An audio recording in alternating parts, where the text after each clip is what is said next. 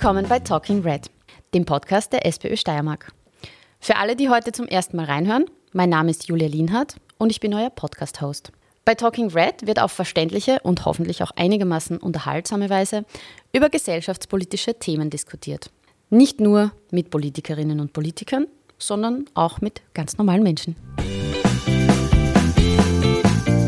In dieser Podcast-Folge setzen wir uns kritisch mit dem Thema Männlichkeit auseinander. Wenn wir unser traditionelles Bild von Männlichkeit ändern, können wir viele gesellschaftliche Probleme lösen.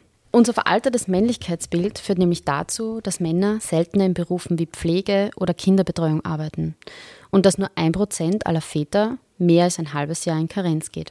Unser veraltetes Männlichkeitsbild führt dazu, dass Männer sich seltener psychologische Unterstützung holen und mehr Männer dadurch Suizid begehen. Unser veraltetes Männlichkeitsbild führt auch zu mehr Männergewalt an Frauen. Um diese und viele andere Probleme an der Wurzel zu packen, müssen wir Männlichkeit neu definieren. In dieser Podcast-Folge erklären wir euch unter anderem, was mit Geschlechterstereotypen gemeint ist, mit toxischer Männlichkeit und Burschenarbeit.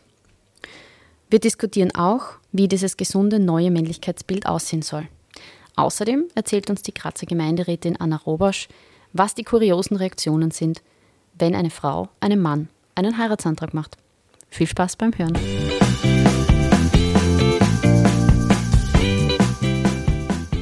Ich begrüße heute bei mir im Podcaststudio Gemeinderätin Anna Robosch und Magister Michael Kurzmann, der Leiter der Fachstelle für Burschenarbeit und Projektleiter von Heroes Steiermark. Herzlich willkommen, ihr zwei.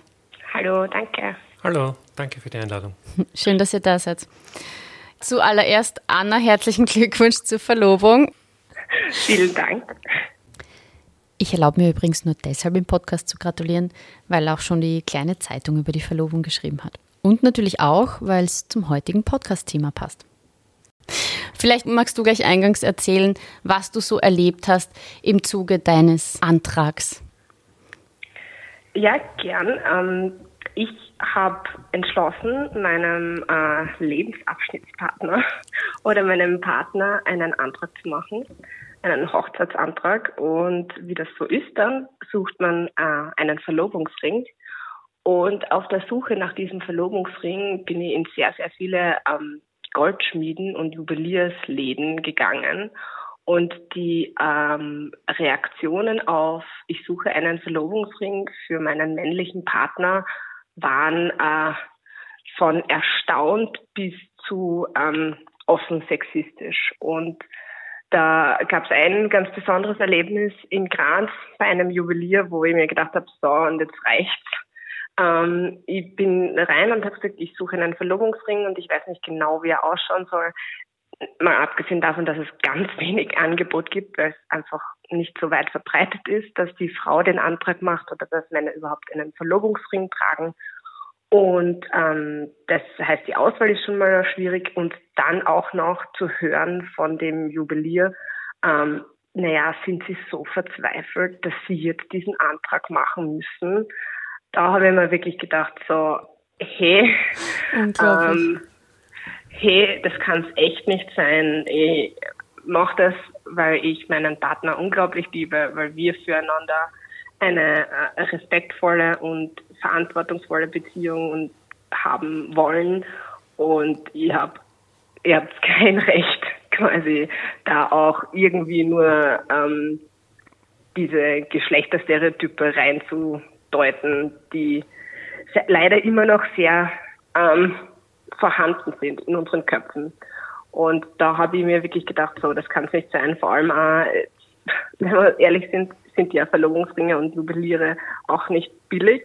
Und dann denke ich mir so, wäre es noch angebrachter zu sagen, so, hey, das ist doch etwas Besonderes und etwas Tolles, wenn das auch einmal in die andere Richtung funktioniert. Und ähm, ich habe es dann doch noch geschafft, in zwei Läden äh, diese Reaktion doch noch zu bekommen, einmal von einem Herrn und einmal von einer Dame, die das auch noch nicht so oft hatten, aber die das mit offenen Armen begrüßt haben und gesagt, wie toll das ist und da darauf hingewiesen haben, dass sie zumindest im gleichgeschlechtlichen Paarbereich solche Situationen natürlich schon öfter gehabt haben. Und das zeigt ja, dass ähm, diese Geschlechtsstereotype sich ändern und auch sich immer weiter ändern, hoffentlich.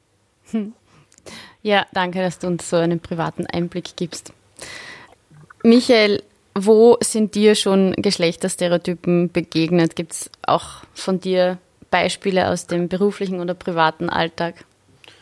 Ja, ich kann eigentlich aus der eigenen Familie erzählen.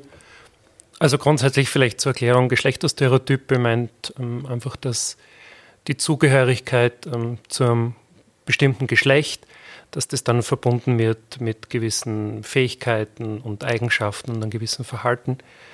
Ähm, in meiner Familie war das so, dass ähm, mein Vater hat als Bäcker gearbeitet, hat ähm, viel in der Nacht gearbeitet, hat tagsüber dann mehr Zeit gehabt und ja, hat sich auch gekümmert um mich und war sehr fürsorglich und ist dann immer mit dem Kinderwagen spazieren gegangen und das war so eine kleinere, mittelgroße Gemeinde und das hat irgendwie für Aufsehen gesorgt, dass da ein Mann, ein Vater ähm, ständig mit dem Kinderwagen spazieren geht und äh, so, ja, was was macht er da? Hat er nichts Besseres zu tun? Also das, da ist schon so rübergekommen. Also das gehört irgendwie nicht für einen Mann und da, was so drinnen steckt, eben so Sorgearbeit, Kehrarbeit, dass das irgendwie mm, weniger wert ist. Also hat er nichts Besseres zu tun. Ja, und für meine Mutter war es immer klar, die ist recht bald dann nach der Geburt, ähm, die hat als Friseurin gearbeitet und die, die war da sehr ehrgeizig und wollte das also umsetzen. Und ja, das finde ich so ein Beispiel, wo die schon aus diesen Rollen ausgebrochen sind und wie ähm, kritisch das ähm, dann auch oft äh, beäugt wird. Das war so im, im Privaten, aber sie haben sie nicht ähm, verunsichern lassen und ähm, mein Vater, obwohl er oft belächelt worden ist, ähm, ja, ist dazu gestanden und er wollte einfach ein guter, fürsorglicher Vater sein. Und was ich jetzt aus dem privaten Kontext erzählt habe, ähm, kann man überlegen, so auf, wenn man schaut auf dem Erwerbsarbeitsmarkt, also diese Zuschreibung, so ähm, Frauen sind die empathischen, sind für Soziale zuständig, Männer, die sind die technisch-handwerklichen Begabten.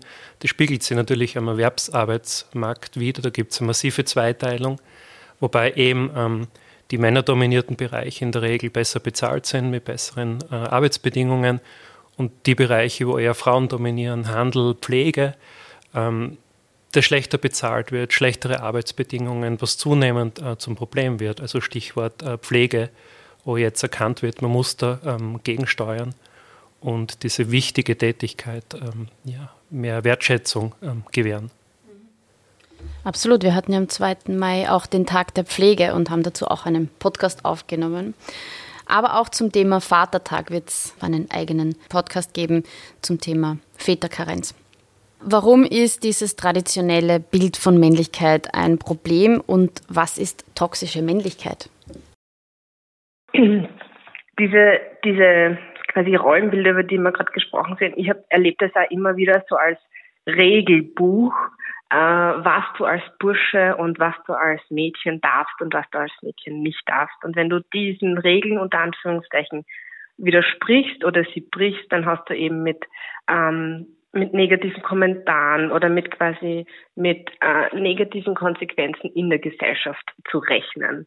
Und da merken wir halt auch bewusst, dass sich dieses, dieses Bild über Männlichkeit, wenn sich das nicht ändert, dann werden auch andere Dinge sich in unserer Gesellschaft nicht ändern. Weil wenn sozial nicht anerkannt ist, dass Männer auch fürsorglich sind, dass Männer auch Gefühle zeigen und damit umgehen und in die Öffentlichkeit und in die, in, in die, quasi in die Gesellschaft mit ihren Gefühlen gehen können und dürfen, dann haben sie auch ähm, psychische Probleme, dann haben sie auch äh, mehr und vermehrt äh, die Gefahr, Suizid zu begehen. Und wir wissen, äh, drei Viertel aller Suizidtoten sind Männer. Das heißt nicht, dass sie ähm, dass sie, dass psychische Probleme mehr vorhanden sind als ähm, woanders. Das heißt einfach nur, dass sie mit diesen psychischen Problemen sich nicht in der Lage sehen, ähm, in Therapie zu gehen oder über diese offen zu sprechen.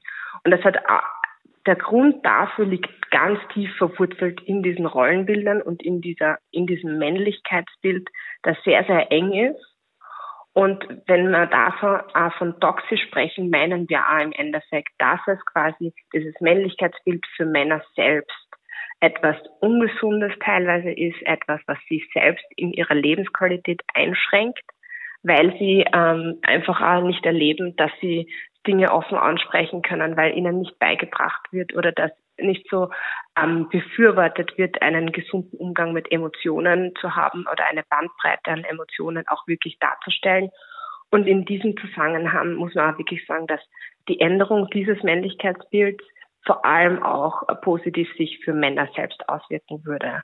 Und wir glauben natürlich auch, und deswegen glauben wir, haben wir auch diesen Antrag gestellt, dass wenn sich dieses Männlichkeitsbild in eine, ein positives, in ein fürsorgliches, in ein, ein liebevolles und in ein bunteres quasi ändern würde, dass damit auch die Beziehung zwischen Männern und Frauen und auch diese Gewaltbeziehungen sich verbessern könnten. Weil dann könnten wir sehen, dass ähm, Gefühle nicht mehr mit Gewalt und Kontrolle gelöst werden, sondern eben mit Kommunikation und auch im Endeffekt Fürsorge. Ja, also kann ich alles unterstreichen. Äh, ja, toll beschrieben. Vielleicht nur die Differenzierung, der Begriff toxische Männlichkeit ist auch vom Jack Irwin, einem jungen britischen Autor, geprägt worden. Ähm, der Begriff heißt nicht, dass Männlichkeit an sich toxisch ist oder Männlichkeit an sich abgewertet wird, sondern eine bestimmte Form, ein gewisses Bild von Männlichkeit, dass das auch für Männer selbst schädlich ist und eben auch für andere, eben ein Bild, äh, immer stark sein zu müssen, keine Schwäche zeigen zu dürfen, äh, was dann oft ausschließt, sie rechtzeitig Hilfe zu nehmen. Also so als Beispiel noch, ähm, ich habe den Jack Irwin erwähnt, der hat das Buch geschrieben, Boys Don't Cry, also Jungs weinen nicht, das auch auf seiner Familiengeschichte aufbaut und wo er eben das Beispiel erzählt von seinem Vater, der ähm, mit, ähm, ja, der zu Hause war, ähm, so wahre Geschichte, hat eine Erkältung gehabt, war zu Hause, der Jack, das war kurz vor seinem zehnten Geburtstag, äh, fragt den Vater, wie geht's dir? Vater sagt, ja, es geht besser. Vater geht ins Badezimmer und fliegt da tot um, hat eine Herzattacke. Er ist mit 51 Jahren verstorben und bei der Obduktion ist dann klar geworden, sie haben am Herz ganz viel Narbengewebe gefunden. Also der Vater muss vorher schon mal einen Herzinfarkt gehabt haben. Aber, und das ist das Wichtige, er war nie in medizinischer Behandlung. Ähm, hat sie keine medizinische Hilfe geholt und hat er mit der Familie nie über seine gesundheitlichen äh, Probleme gesprochen. Sie haben dann im Nachhinein in der Jackentasche ein rezeptfreies Medikament aus der Apotheke äh, gefunden. Und Jack Irwin ähm, ähm, ja, bringt eben die Frage dann auf, hätte, könnte sein Vater nur leben, wenn in unserer Gesellschaft ein äh, anderes Männlichkeitsbild äh, vermittelt wird, also dass es okay ist, dass es auch von, von Stärke ist, äh, sie Hilfe zu nehmen. Ja, und das, das schadet Männern. Die Anna hat das sehr, sehr gut ausgeführt.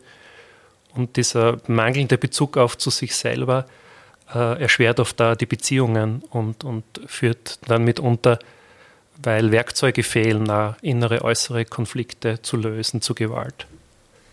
Was würdet ihr jetzt jemanden, der sich als Mann identifiziert und noch keine Berührungspunkte damit hatte, also vielleicht sehr in Geschlechterstereotypen oder noch traditionellen Geschlechterrollen denkt und handelt, was würdet ihr demjenigen raten, so mal als ersten Schritt? Wie kann ich das aufbrechen? Mhm. Ähm, das ist eine, eine gute Frage. Ich würde ihn fragen, ähm, was er macht, wenn er traurig ist, was er macht, wenn, wenn Gefühle hochkommen, die er nicht einordnen kann. Und dann würde ich sagen so, dass es mir immer leicht gefallen ist, mit anderen, mit meinen Freundinnen und Freunden über diese Dinge zu reden. Und ob, ob man sich dann selbst auch fragen muss, welch, wer sind meine Bezugspartner, in denen ich mich ähm, sicher genug fühle, über diese Dinge zu reden. Und ich glaube, dass da sehr oft auch der Aha-Punkt kommt, dass sehr viele meiner männlichen Freunde zum Beispiel wissen von sich selbst, dass ihr Bezugspunkt und ihr, ihre, ihre Partnerschaften und ihre Beziehungen zu Menschen, mit denen sie wirklich auch über Probleme reden können, über Herausforderungen in ihrem Leben reden können, dass da sehr oft nur die Partnerin oder eine sehr enge ähm, Freundin in Frage kommt und ein großer Kreis der anderen, meist männlichen Freunde eben gar nicht in Frage kommt, um mit denen über solche Dinge zu reden. Und ich glaube aber, dass das im Endeffekt das Wichtige wäre, dass auch Männer sich gegenüber Männern ähm, öffnen und über Gefühle sprechen und dass da auch sehr viel Vertrauen ähm, aufgebaut werden kann, dass man sich öffnen kann und dass man nicht eben dann von seinen Freunden dafür abgewertet wird, dass man dann nicht eben ähm, als schwach dasteht, sondern dass das etwas Befreiendes und auch etwas ähm, Starkes sein kann, wenn man sich traut, sich zu öffnen und über Probleme zu sprechen und dann auch vielleicht von seinen männlichen Freunden eine, eine positive Rückmeldung bekommt und dass man sieht, man kann sich gegenseitig vertrauen und es ist okay, diese Dinge anzusprechen. Michael, was sagst du als Psychotherapeut und auch als Männer- und Burschenberater mhm. dazu? Was würdest du den Männern raten? Ja, also da anschließend, meine Erfahrung ist, dass also Bedenken, also es gibt natürlich oft einen Widerstand oder Vorbehalte auch von Männern, wenn, Gleichstellung Thema ist oder Gender Thema ist. Und oftmals, wenn man so nachfragt, ist, dass sie dann das Gefühl haben, ähm, also es kommt dann oft so an, wenn Gleichstellung Thema ist, es ist, es ist nicht okay, wie sie ihr Leben gestalten und wie sie sein. Also es wird dann oft so als Entwertung vom eigenen Lebensentwurf ähm, wahrgenommen. Und darüber ist es aber wichtig, ins Gespräch zu kommen und ähm, das halt auch zu sehen und ähm, auch zu vermitteln, es ist okay, wenn sie äh, wenn sie so ihr Leben gestalten, das vielleicht eher so einem traditionellen Bild entspricht, dass sie, keine Ahnung, gerne ins Wirtshaus gehen und am Auto schrauben, das ist vollkommen okay.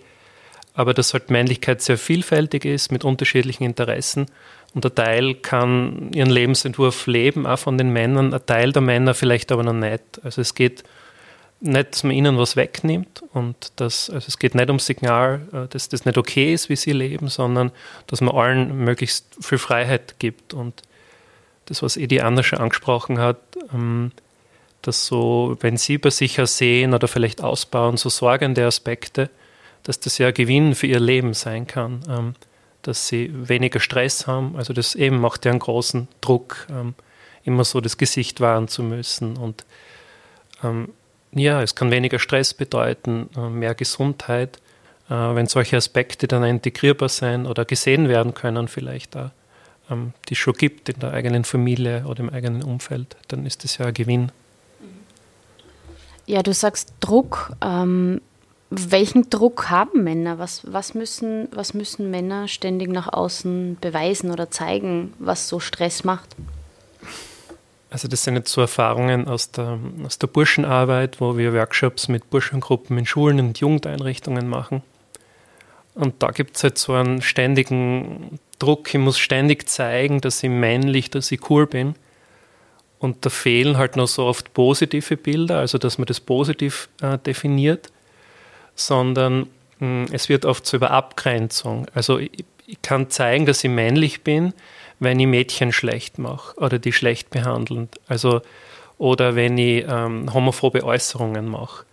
Ähm, oder ja, wenn ich so ein Mackerverhalten an den Tag lege, um, um keine Gefühle erzeige, um ja irgendwie zu beweisen, ich bin nicht kindlich. Also das ist so ein, ein großer so ein Coolness-Druck und eben auch, dass es oft dass so, so positive Bild oder Konzepte von Männlichkeit fehlen und dass ständig so ein Druck ist, ich muss zeigen, ich bin nicht weiblich, ich bin nicht kindlich, ich bin nicht schwul. Und das hat natürlich hohe Kosten, weil es andere schädigt ähm, selbst ja enormen Stress macht. Und das ist so ein Ziel in der Burschenarbeit, einmal andere, also dass sie leben können. Also das ist oft ein, riesiger Stress in der Klasse. Also weil ständig so irgendwie Gefahr droht, dass man nicht reinkaut kriegt von einem Kollegen oder, oder verbaler ähm, wieder beschimpft wird. Also es ist sehr oft eine sehr stressvolle Stimmung und da neue Erfahrungen machen zu können, dass wie, wie angenehm das eigentlich ist, wenn man gut auch miteinander umgeht. Und ähm, ja, genau. Ähm, magst du uns vielleicht erzählen, was Burschenarbeit jetzt ganz konkret ist und wie vielleicht Zuhörerinnen und Zuhörer das Angebot auch nutzen können? Burschenarbeit heißt, wir, wir gehen in Schulen, wir gehen in Jugendeinrichtungen, machen Workshops. Ähm, so unsere Erfahrung ist, es braucht immer so einen Aufhänger, also dass es ähm, interessant ist für die Jugendlichen, für die Burschen, ähm, dass es auch in ihrer Lebenswelt antaugt. Also Sexualität ist oft ist ein spannendes Thema für Burschen. Ähm, da arbeiten wir ganz viel mit Jugendlichen so in der Pubertät und verknüpfen das halt mit, äh, mit Rollenbildern, über das zu reden. Ähm, was ist eigentlich Männlichkeit? Was, was macht ein Mann aus? Oder das Projekt Boys Day ist, ähm, wo wir auch, also wo wir versuchen, auch Burschen für soziale Berufe, pädagogische Berufe, Pflegeberufe zu interessieren, wo wir ihnen einfach ähm, Infos geben, dass sie sich ja ein Bild machen können und da wirklich mit ähm, Exkursionen, mit äh, Schnupperpraktika vor Ort in, in, Schulen, in Kindergärten, in Pflegeeinrichtungen, äh, wo sie dann auch mit äh, männlichen Role Models ähm, sprechen können. Also das genau bis hin zu Jetzt in Kooperation mit dem Frauenhaus haben wir Projekt Rap Not Rape, wo wir ähm, schauen, wo wir mit Klassen arbeiten ähm, und schauen, was wird da für Musik gehört, was wird da für, für Rap-Musik gehört.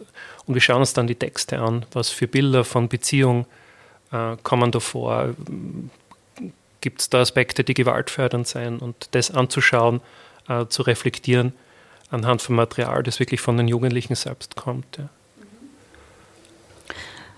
Anna, du hast einen dringlichen Ein Antrag eingebracht in den Gemeinderat.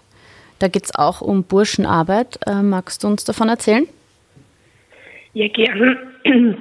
Der dringliche Antrag war ähm, ein bisschen zweigeteilt. Äh, es ist in der einen Hälfte darum gegangen, dass wir leider in Österreich immer noch ähm, sehr viele Femizide ähm, erleben, also Frauenmorde. Morde in der Beziehung, Frauenmorde, wo der Täter meistens ein männliches ähm, Näherverhältnis zum Opfer hat. Und den habe ich im Februar gestellt. Da war das Jahr erst 40 Tage alt und es waren schon leider vier Femizide in Österreich begangen worden. Und mittlerweile sind es leider neun.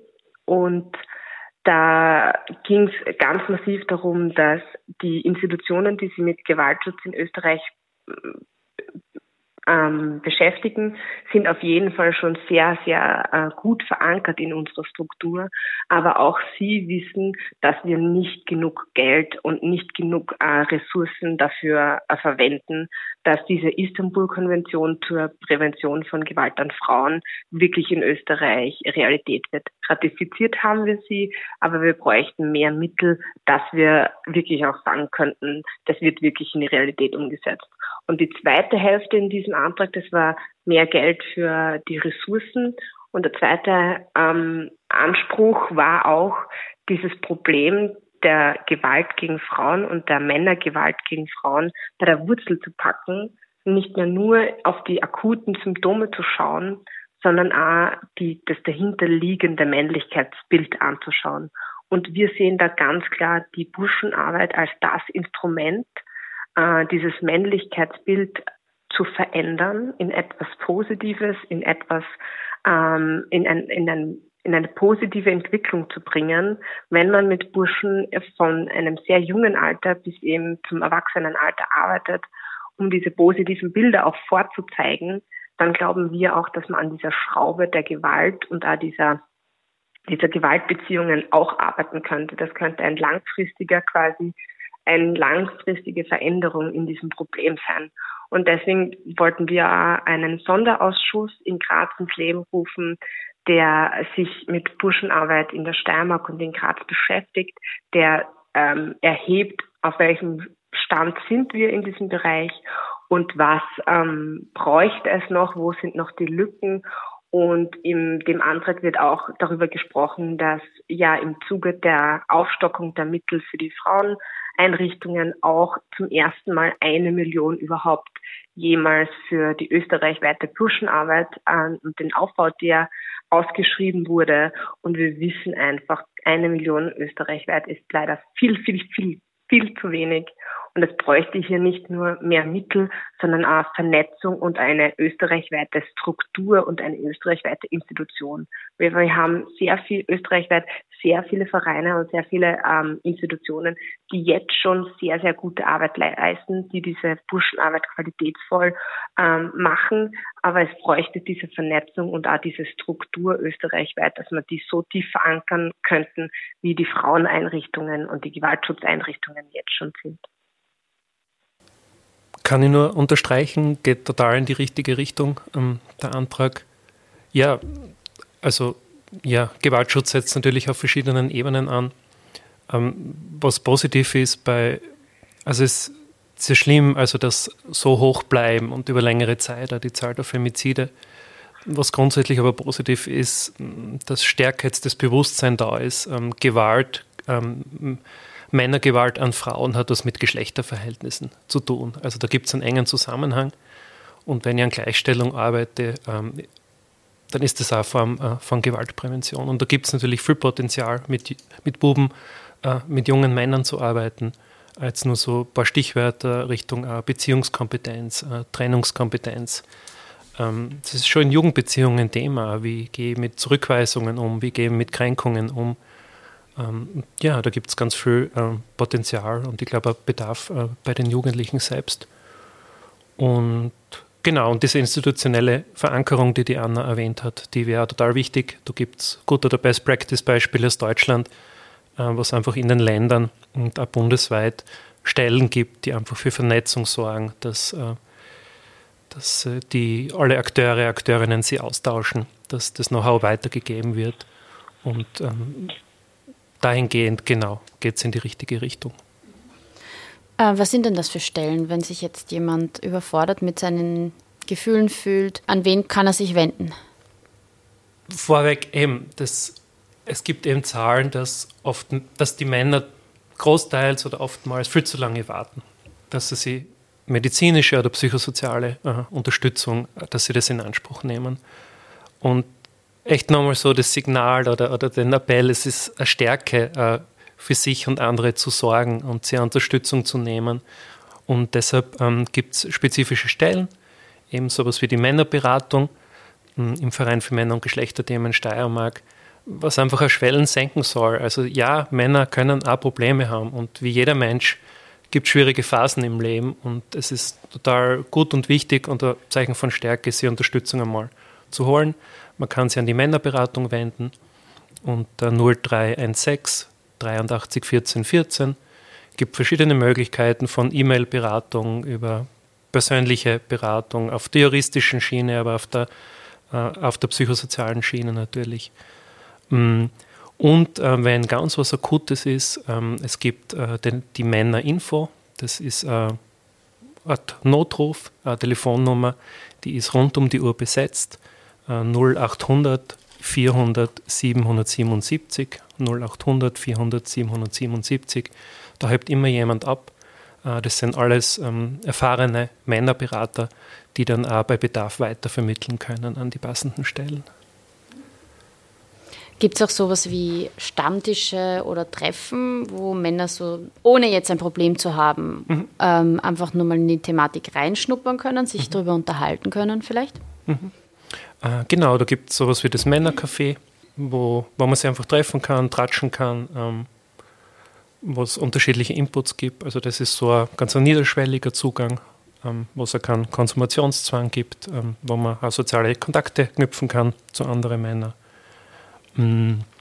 Und so auf der Jugendebene bieten wir einige Peer-Projekte an, ähm, zum Beispiel Heroes, wo man sich ja mit anderen Jugendlichen dann austauschen kann und sie engagieren kann. Oder ein neues Projekt ähm, zu mir, ähm, Genau, was jetzt nicht so einen Migrationsfokus hat, sondern wo junge Menschen sich einsetzen für Gleichstellung und gegen Gewalt und in Schulen gehen und Peer-to-Peer-Workshops anbieten. Und wie erfahre ich von dem Angebot? Am besten auf die Website gehen, äh, www.vmg-steiermark.at, also Verein für Männer- und Geschlechterthemen Steiermark. Wir haben unterschiedliche Fachbereiche von der Männerberatung, eine Fachstelle für Gewaltarbeit, die Burschenarbeit und der Bildungs- und Forschungsinstitut. Und ja, wenn Sie auf die Website gehen vom Verein für Männer- und Geschlechterthemen Steiermark, vmg-steiermark.at, dann finden Sie da recht übersichtlich die ganzen Angebote. Sehr gut. Ähm, Anna, ich wollte nochmal in die, in die Tiefe gehen, ein bisschen so in die düstere Ecke von äh, Maskulinisten, Antifeministen, Männerrechtlern, Incels, Abtreibungsgegnern. Was kannst du uns darüber sagen? Warum haben solche Bewegungen, auch rechte Bewegungen, immer mehr Anhänger und was können wir dagegen tun? Und was ist das überhaupt für alle, die jetzt nicht wissen, wovon ich überhaupt spreche?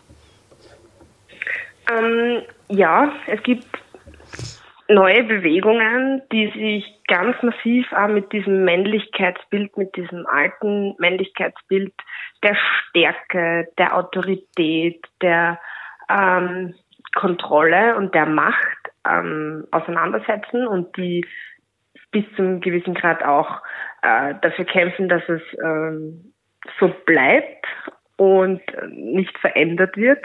Ein, eine relativ neue Bewegung ist die Incel-Bewegung, die wir leider auch schon kennengelernt haben in Bezug auf ähm, Amokläufe und, und äh, Gewalttaten, wo Männer, ähm, auch in meiner Erfahrung sehr oft junge Männer, sich ähm, quasi sich benachteiligt fühlen, weil sie keine ähm, nicht so viele Sexualpartner bekommen, wie sie denken, dass sie verdienen. Ähm, und wo sie ganz klar sagen, sie haben einen Anspruch auf, auf Frauen und sie haben einen Anspruch auf Sex und der wird ihnen nicht gegeben.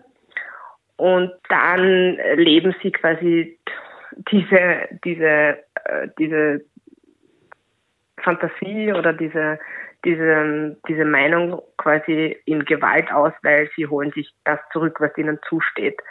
Und ich erlebe das immer wieder, dass ähm, das natürlich auch in Internetforen sich gegenseitig bestärkt und gegenseitig quasi auch immer wieder ähm, da Menschen mit ihren Problemen und da Männer mit ihren Problemen in Foren gehen oder in, in, in soziale Medien gehen und dann von solchen Gruppierungen quasi indoktriniert werden oder radikalisiert werden. Und das Problem, das ich da sehe, ist, sehr oft werden die grundsätzlichen Probleme, die Menschen in diesem, in dieser Phase haben, nicht adressiert, sondern es wird ihnen nur eingeredet, so von wegen, ja, und uns geht's gleich und alle sind so böse und Frauen sind so böse und ähm, dieses Männlichkeitsbild ist so super und du musst ihm entsprechen, nur dann bist du ein guter Mann.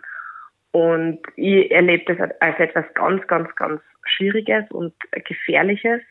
Und ich glaube, dass es ähm, daraus resultiert, weil sehr viel diese Angst vor dieser, dieser Veränderung haben und auch Angst haben, dass sie dem, diesem Männlichkeitsbild nicht entsprechen oder dass dieses Männlichkeitsbild verloren gehen könnte. Und sie klammern sich an dieses Männlichkeitsbild, um, weil sie glauben, dass die Alternative dazu eben schwach, äh, machtlos und wie auch vorher schon erwähnt, weiblich und schwul ist.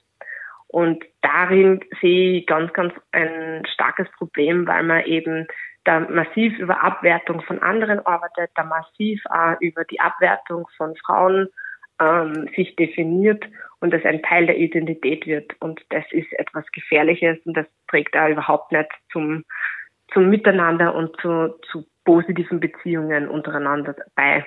Und da sollte man, glaube ich, auch massiv hinschauen und verstärkte Angebote schaffen, dass dieses Festklammern an diesem toxischen und alten Männlichkeitsbild auch etwas ist, was weder den betroffenen Männern hilft, noch uns allen und schon gar nicht eben Frauen. Mhm. Ja, düsteres Thema. Michael, magst du da noch was dazu ergänzen? Hm, gibt wenig zu ergänzen, sehe das ähnlich. Also das gerade beim Thema Gleichstellung gibt es jetzt so eine Gleichzeitigkeit. Es, einerseits passiert sehr viel und viele Menschen äh, engagieren sich Richtung Gleichstellung und es werden äh, Schritte nach vorne gesetzt und gleichzeitig gibt es oft so einen Widerstand und, und da Rückschritte und das ist irgendwie steht so nebeneinander. Und es geht bei solchen Männern sicher sehr stark um, um, um Kränkungen, um, um, Erfahrungen und die verbinden sie halt mit so einem ideologischen Unterfutter äh, von, von diesen Gruppierungen wichtig ist halt äh, zu wissen, wie, wie, wie ticken die und ähm, welche Vorstellungen haben die, damit man die erkennt. Ich glaube, das ist so ein Ansatzpunkt, äh, Studien zu machen, äh, sie zu beforschen, da Informationen zu haben. Und ähm, gibt natürlich unterschiedliche also so Schattierungen von, von, von der Gefährlichkeit und von der Radikalität, wo bei den sehr gefährlichen die schon wirklich sehr radikalisiert sein. Eben, da geht es dann wirklich oft um Schutz, äh, Schutz äh, von, von, von, anderen. Und sonst, glaube ich, kann man, wie es halt generell so bei Radikalisierungsprozessen ist, dass oftmals so ähm, wenig Säulen dann bei diesen Personen im Leben gibt, also die sie, die sie stützen, äh, und äh, dass so Mängel im, Leben, dass wenig Ressourcen zur Verfügung stehen, dann halt kompensiert werden mit einem radikalen Gedankengut. Und ein gewisser Teil, denke ich mal, ist schon noch erreichbar, indem man einfach schaut, was, ähm, ja, was kann man den Personen anbieten, dass sie weniger das notwendig haben, auf äh, so ein radikales Gedankengut äh, ähm, zurückgreifen zu müssen. Mhm. Kommen wir vom Radikalen ins eher subtilere. Beispiel Werbung, wo ich mich immer wieder darüber aufrege, zum Beispiel vor kurzem zum äh, Muttertag ein, ein großes Plakat, kann den Text nicht mehr ganz wiedergeben, aber es ging einfach darum, ähm, ja, wie, wie schön es ist, so sich ganz für die Mutterrolle aufzuopfern. Und ich denke mir nur, wie schön ist es, wenn man es durch zwei teilen kann und jeder noch ein eigenes Leben auch haben kann. Aber ja, immer wieder in Medien festigen sich diese traditionellen Geschlechterrollen. Was kennt ihr da für Beispiele und wie können wir da auch achtsamer sein? Ja, die Medien. Ähm, ich, ich empfinde es immer als, als ähm, wahnsinnig absurd, wenn man sich dann überlegt, ich komme selber aus der Werbe- und Grafikbranche, und wenn man sich überlegt, da sitzen Menschen zusammen und denken sich, wie kann ich äh, irgendetwas verkaufen und wie kann ich irgendetwa eine Message für ein Produkt oder etwas rüberbringen. Und die Antwort darauf ist immer Sexismus. Yay. Äh, und ich, ich verstehe es ehrlicherweise nicht, weil wir sehen auch, dass dieses Sexismus oder Sex selbst nicht mehr funktioniert und auch in weiten Teilen nicht mehr funktioniert, außer man will einen äh, Shitstorm ernten. Aber äh, jetzt rein in der Realität sehen wir eben, dass natürlich immer noch der Großteil der ähm, Pflege- und Fürsorgearbeit von Frauen verrichtet wird, ja, aber die Ansprüche, die äh, mittlerweile schon Männer an Kindererziehung stellen und äh, diesen Wunsch nach, ich möchte auch Teil ähm, der Kindererziehung und Teil der Fürsorge für mein Kind von Männern sein, ist schon viel, viel größer, als uns Werbung zum Beispiel äh, zu glauben äh, versucht zu machen.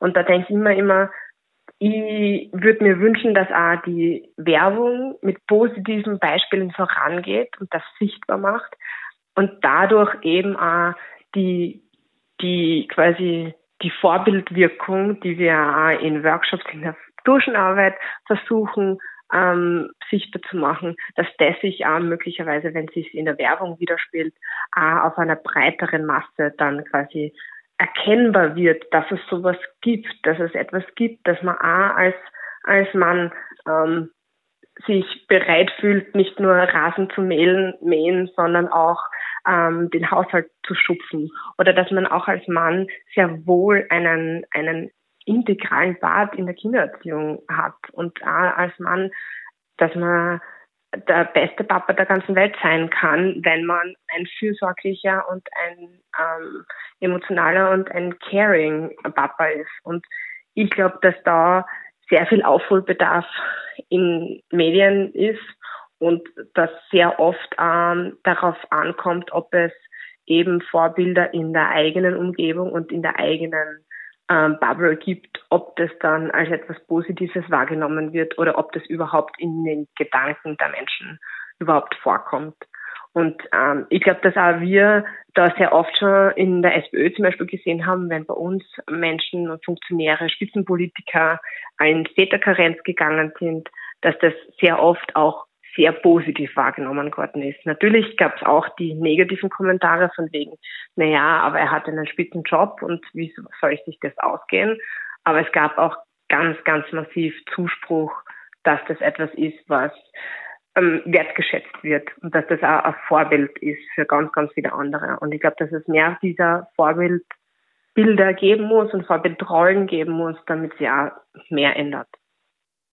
Ich habe den Appell von Michael vorher sehr schön gefunden, dass es, ähm, den möchte ich nochmal wiederholen, dass es ein Zeichen von Stärke ist, sich Hilfe zu holen und dass es ein Zeichen von Stärke ist, zu sagen, ähm, ich lebe mein Leben auch abseits äh, dessen, was vielleicht mein Männlichkeitsbild äh, in der Gesellschaft mir vorlebt. Das ist ein Zeichen der Stärke und das ist etwas Positives und diesen Appell, glaube ich, sollte man immer und immer wieder vor sich hertragen. Mhm. Hm. Wenn das jetzt vielleicht im ersten Moment jetzt negativ klingt, aber man sieht natürlich schon, wenn man jetzt schaut, in welcher Welt leben wir äh, mit, ähm, mit der Klimazerstörung. Also da steckt ja so drin an diese, was seit der Industrialisierung, seit der, Kap, ähm, seit der Etablierung der kapitalistischen Gesellschaftsformation, dass so ähm, die Männer, die sind fürs Öffentliche, für den Geist, für die Wissenschaft zuständig. Ähm, die Frau, die ist eher sozusagen für den Innenbereich, ähm, für die Sorge, weil ähm, Kinder gebären, Kinder aufziehen, das ist eher ähm, nahe der Natur. Und ähm, da haben sich schon Männer mit der Wissenschaft da über die Natur erhoben. Also da ist ja diese, diese Hierarchie wieder drinnen. Und das sieht man ja ganz stark, ähm, dieses, äh, um, dieser Umgang, ähm, dieses Erheben, dieser, dieser Glaube oder Irrglaube, äh, die, die Umwelt äh, kontrollieren zu können und sie darüber hinwegsetzen zu können. Also da sieht man einfach die, die Konsequenzen jetzt ähm, mit der Klimazerstörung, Krieg, ähm, ja, Putin als Ausdruck einer sehr ähm, hegemonialen, toxischen Männlichkeit. Also es gibt einfach so, also wenn man da hinschaut, es gibt so viele Gründe, da was zu ändern. Und ja, es kann vielleicht auch für Männer so im ersten Schritt bedeuten, einmal so Selbstverständlichkeiten aufzugeben ähm, und da Privilegien aufzugeben. Aber ich glaube, es ist auch so viel Potenzial für Gewinn äh, da, also für persönlichen Benefit in einer Gesellschaft zu leben, wo es nicht so, ähm, so starke soziale äh, Ungerechtigkeiten gibt. Ähm, ja, äh, diese diese Schattenseiten ähm, der, der, männlichen Rolle anzuschauen und da äh, für Männer äh, mehr Freiheit zu gewinnen und weniger Stress und äh, mehr Gesundheit. Danke euch zwei, dass ihr euch Zeit genommen habt. Danke für die Einladung und danke, dass wir über dieses Thema sprechen konnten. Das ist, glaube ich, ein Thema, das noch nicht so tief ähm, in unseren Köpfen drin ist, aber ich glaube, es wäre wichtig, einen breiten Diskurs darüber zu führen. Ja, danke ja. auch für deinen Einsatz im und außerhalb danke. vom Gemeinderat. danke. Ja, danke fürs spannende Gespräch. Ähm, es braucht einfach, man kann nicht alles so voraussetzen. Also es braucht einfach Räume und, und Zeit, um über das Thema zu reden und um sie zu vertiefen und dass andere Menschen einen Eindruck äh, gewinnen können. Also es braucht ganz viel Raum auch zum Reden, wo man vielleicht da Vorbehalte diskutieren kann. Und daher, das ist also ein Mosaikstein und danke für die Einladung. Mhm. Danke für deinen Input und auch deine Arbeit. Und für alle Zuhörerinnen und Zuhörer, die das Thema interessiert und die mehr darüber erfahren wollen, ihr habt ja auch ähm, die Homepage schon mitgeteilt bekommen von Michael, das ist vmg.at, oder? vmg-steiermark.at. Okay, vmg-steiermark.at.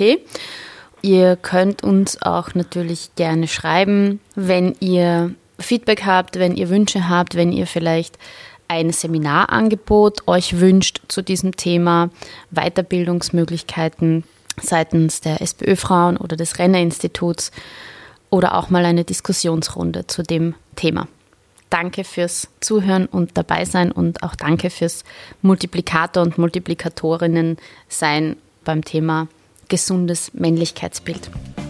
Tschüss und Baba.